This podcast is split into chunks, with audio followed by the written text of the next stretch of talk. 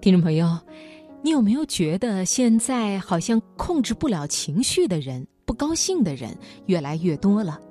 你看到处都是讲解调整情绪、控制情绪、不要情绪化的技巧的书和讲座，这就是证据。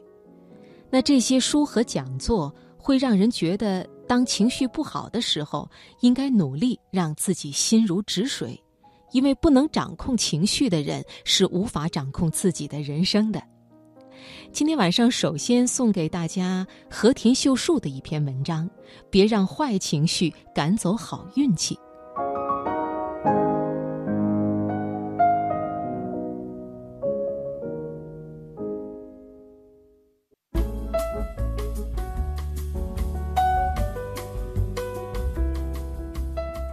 说实话，我自己就是一个很情绪化的人，性子很急，会因为一点小事而焦躁。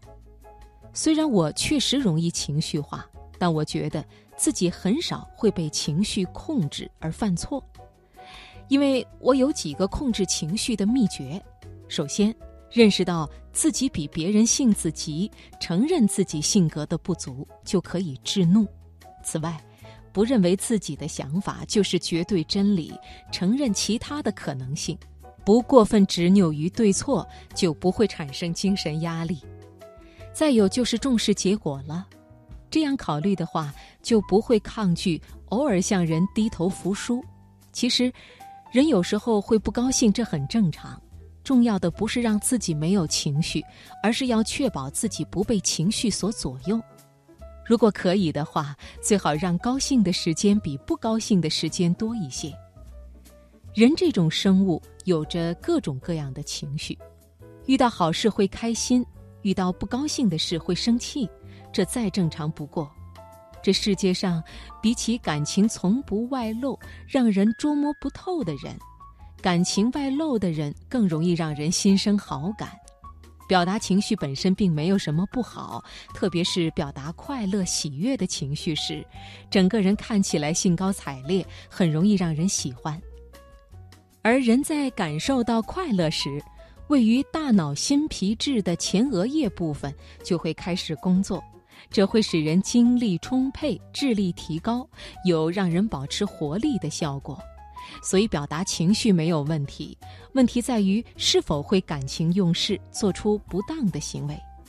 当然，控制情绪不是让自己没有情绪，而是克制自己，不要在有情绪的时候做出不当的行为。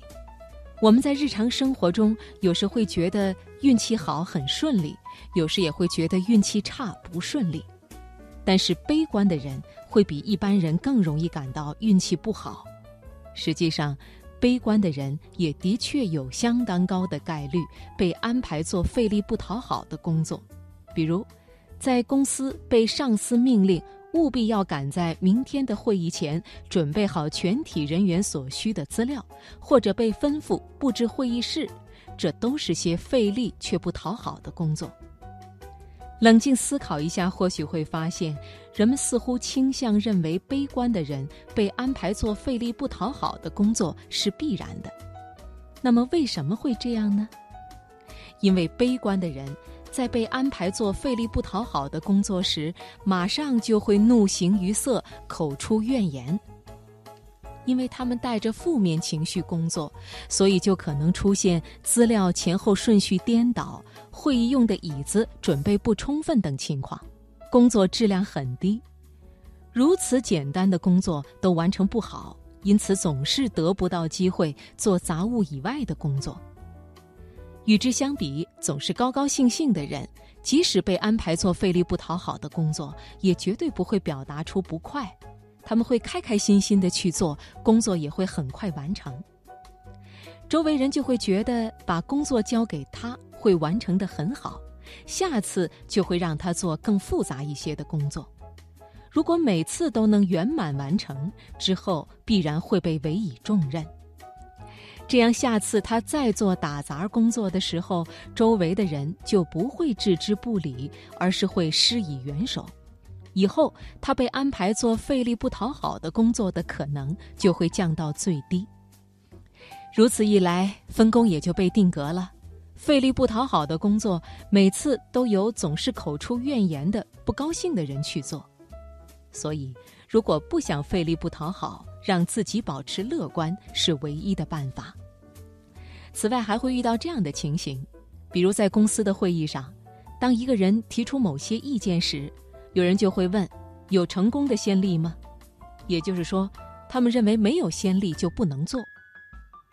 与理论相比，更重视成功先例的人，你周围应该也有很多吧？你是不是也不知不觉陷入到经验主义呢？我想换工作，但没看到有人离开我们公司后发展顺利的。我想启动这样的新项目，但是过去有过类似的企划失败了。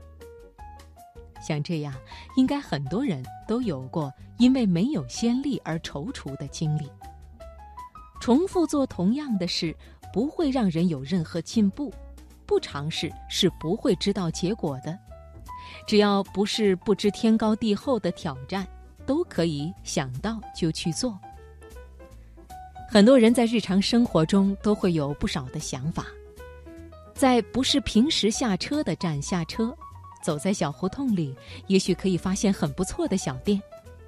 要是去看夜场棒球比赛的话，心情也会好吧？我们有时会有这些想法在脑海里浮现，但是也有人不能把想法付诸行动，他们的做法也很不值得提倡。